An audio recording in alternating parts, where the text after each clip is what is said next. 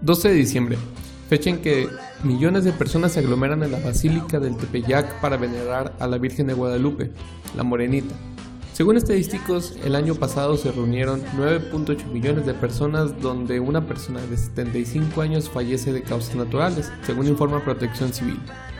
Este año 2020 es la primera vez en la historia en más de 500 años que la Basílica de Guadalupe cerrará sus puertas debido a la pandemia que estamos viviendo. La Virgen de Guadalupe está dentro de la cultura mexicana. La ferviente fe que mueve a los mexicanos es, sin lugar a dudas, motivo de múltiples milagros y apariciones. También, el emprendedurismo hace uso de la fe para estampar al puro estilo de Juan Diego la imagen de la Virgen en las playeras, bolsas y demás artículos. Para el 2010 la imagen de la Virgen de Guadalupe era un símbolo de moda, la cual, en palabras de muchos, la representación jovial y alegre que se ha hecho de ella es simplemente una cuestión mercantil. Aunque por el mero hecho de portar una imagen o una frase no genera un cambio de actitud en las personas, ya que los verdaderos fieles cautivos suelen mantener su devoción basándose en la sacralidad histórica de la Virgen. Ellos no necesitan representaciones juguetonas porque tienen su representación en su mente y corazón. Fuera de cuestiones del mercadeo, la imagen de la morenita es innatamente una representación del mexicano y de la cultura que tenemos. México en su mayoría es de religión católica. En el año de 1900 el 99.1% de la población se decía ser católica. Para 1990 el porcentaje era de 89.7% y en 2010 82.7%. En 110 años ha bajado 16 puntos porcentuales, a pesar de esta disminución, el país sigue siendo la segunda catolicidad del mundo después de Brasil. Habrá que esperar los resultados del 2020, ya que el análisis hace cada 10 años, aunque es de esperarse una disminución entre el 2 y el 3%. En un país sumamente católico, la imagen de la Virgen de Guadalupe es un icono de la religión. También, no olvidar que fue el estandarte de la independencia proclamada por los criollos. No existe un lugar en el continente americano donde no haya un altar a la Virgen de Guadalupe. Es considerada la reina de América. En todos los hogares mexicanos existe una representación de la madrecita, aunque también está en los talleres mecánicos, tiendas, puestos callejeros y pasando la frontera en Estados Unidos, le han tomado más confianza y le llaman Lupita, siendo el icono de las mujeres feministas chicanas. Es conocida como un arquetipo de feminidad y las mujeres logran identificarse con ella, dotada de un carácter fuerte ya que se le ve en las luchas insurgentes, si le ponemos un pasamontañas a la Virgencita, protege a las milicias indígenas zapatistas. La festividad más importante en México después del 10 de mayo, siendo un país irónica e históricamente machista, es el día 12 de diciembre. Es sin lugar a dudas la imagen más clonada en México, es un símbolo del mestizaje mexicano. En la historia del cine y televisión podemos encontrar que la primera película que fue de la madrecita fue en 1917, teniendo por nombre Milagro del Tepeyac teniendo un total de 14 películas desde el 1917 hasta el 2021, teniendo en escena para el próximo año un filme animado llamado Tepeyac. En televisión, en 1981 un mediometraje animado llamado Nikan Mopowa, El Gran Acontecimiento, pasando por la serie más exitosa mexicana, La Rosa de Guadalupe, y un largometraje televisivo llamado Juan Diego, El Indio de Guadalupe, en total, nueve apariciones en televisión entre el 81 y el 2015. En la música es imposible no hablar de ella. Tanto cantos católicos le hacen referencia a las famosas mañanitas a la Virgen cantadas por múltiples famosos, sin olvidar la canción del Tri de Alex Lora y Carlos Santana llamada La Virgen Morena, la cual estás escuchando en estos momentos. Mi nombre es Ricardo y te hablaré del impacto social que tiene la Virgen de Guadalupe en la sociedad y en la cultura mexicana.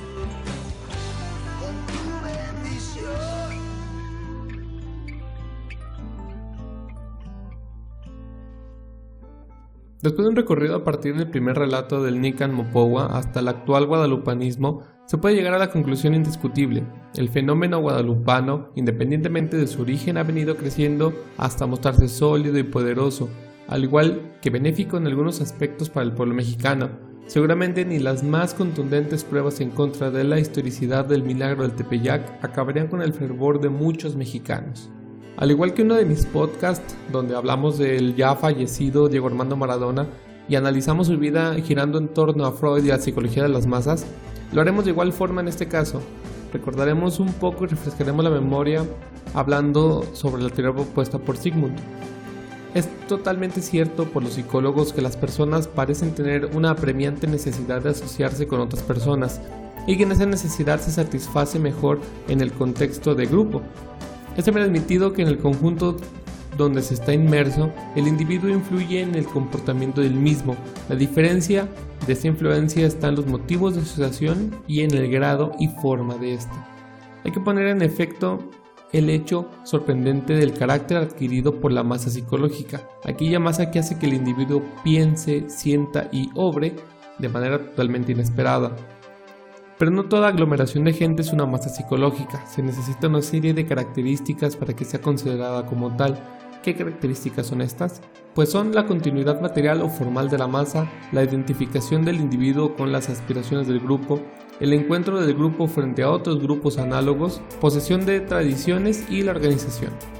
La masa le dota a la multitud un alma colectiva y ésta les hace pensar, actuar y sentir de manera distinta a la que comúnmente harían de manera aislada.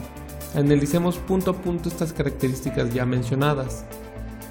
Tomando como ejemplo que Freud propone que la multitud se torna impulsiva, versátil y guiada por el inconsciente de una forma tan intensa que a veces se debilita el instinto de conservación.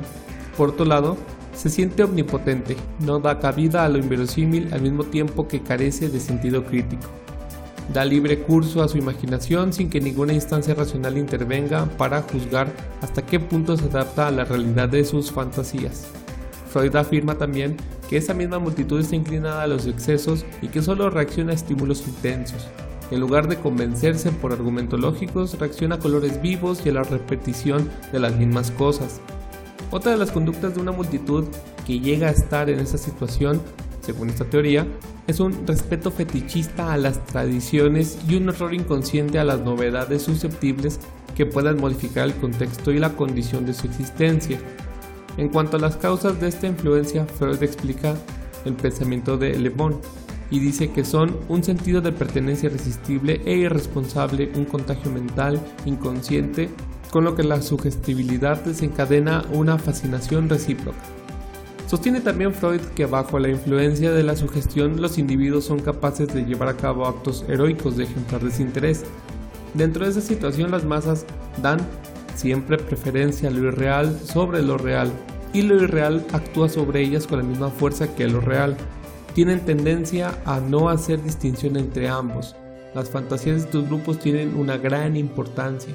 Además, Freud resalta que lo más importante en la formación de estos grupos son las características de exaltación o intensificación de la emotividad de los individuos. Este sentimiento en cuanto más intenso tiene mayor número de sujetos involucrados, Dentro de esta dinámica las personas pueden ser incapaces de mantener una actitud crítica. Este tipo de grupo reduce todas las singularidades de los fenómenos sociales a dos factores, la sugestión recíproca de los individuos y el prestigio del caudillo. Estos dos elementos traen como consecuencia la imitación. Estos grupos requieren esencialmente de líderes o jefes con determinado perfil. En primer lugar, deben de estar también fascinados por la misma convicción del grupo, poseer una voluntad potente frente a él y ser capaces de supeditar sus propios intereses a los del grupo. Además, Freud menciona que debe de tener un poder misterioso e irresistible al que le da nombre de prestigio. El prestigio es una especie de fascinación que un individuo, una obra o una idea ejercen sobre nuestro espíritu. Esta fascinación paraliza todas nuestras facultades críticas y llena nuestra alma de asombro y respeto. Ese prestigio es más bien personal que el adquirido por la fama, poder o dinero. Se fortalece con el éxito y desaparece con el fracaso. Una masa, una masa bajo las condiciones descritas provoca en los individuos sentimientos encontrados que pueden ser dañinos o beneficiosos, cobardía o desinterés, y hasta un sacrificio extraordinariamente heroico. Hablemos ahora de la masa guadalupana.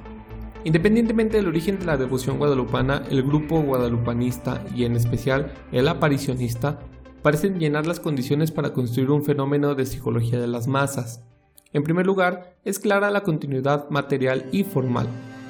Material porque pertenece el mismo contingente mucho tiempo, y formal porque dentro del grupo se dan desempeños que son ocupados sucesivamente por diferentes personas.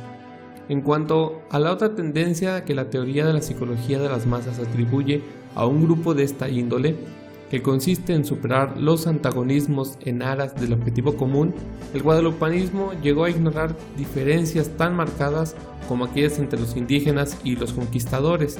A este conjunto humano provienen dos fuerzas que se pueden aplicar en él, un planteamiento teórico de unificación de las masas, menciona Freud. Pero toda esta intolerancia desaparece fugitiva o duraderamente en las masas. Mientras que la formación colectiva se mantiene, los individuos se comportan como cortados por el mismo patrón, toleran todas las particularidades de los otros, se consideran iguales a ellos y no experimentan el menor sentimiento de aversión. Esto es lo que menciona Freud.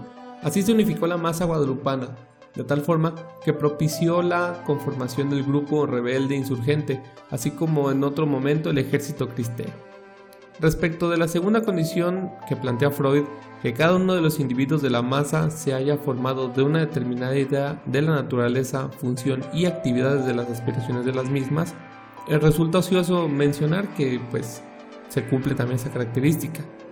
Además, respecto de la tercera característica, el grupo tenga tradiciones también se refleja en el guadalupanismo, pues el mayor desempeño del movimiento se concentra en demostrar que la información en torno al milagro es una tradición continua desde el 1531, y por otra parte, toma la tradición como prueba de la historicidad de las apariciones. Si queremos hablar de los líderes guadalupanistas, algunos estudiosos plantean que en la formación de la masa los jefes tienen poca importancia. En cambio, para Freud demuestra que él no está de acuerdo y dice que eh, pues los líderes en las formaciones de las masas tienen demasiada importancia e influyen demasiado. En este caso, el guadalupanismo no sería el mismo sin los predicadores, sin los evangelistas del guadalupanismo y sin otros muchos impulsores que le dieron seguridad al movimiento guadalupano. Para lograr analizar la exactitud de los promotores del guadalupanismo podemos hacer una división según la forma de promover la causa. Debido a esto podemos dividirlo en tres grandes grupos. El primer grupo lo compondrían los que trataban de fundamentar el hecho guadalupano y se propusieron a trabajar con seriedad de acuerdo a los criterios de su época. Los más notables, los evangelistas guadalupanos. Esos estudiosos confiesan honestamente no haber encontrado documentos fehacientes, pero no admiten que esto sea un argumento en contra de la historicidad de las apariciones. Un segundo grupo sería el de los encargados de propagar la palabra de la fe, que el primer grupo ha dejado a diferentes niveles, por lo general, utilizan discursos motivados por la emoción y son la principal contraofensiva de un discurso antiaparicionista, que pudiera perturbar la fe del grupo mayor y de dar al pueblo recordatorios constantes acerca del hecho en cuestión. Como podemos observar, los eventos guadalupanos pueden comprobar que los individuos de este grupo están fascinados por una idea unificadora, la Virgen de Guadalupe es un símbolo de predilección para los mexicanos, es la protectora contra diversos males.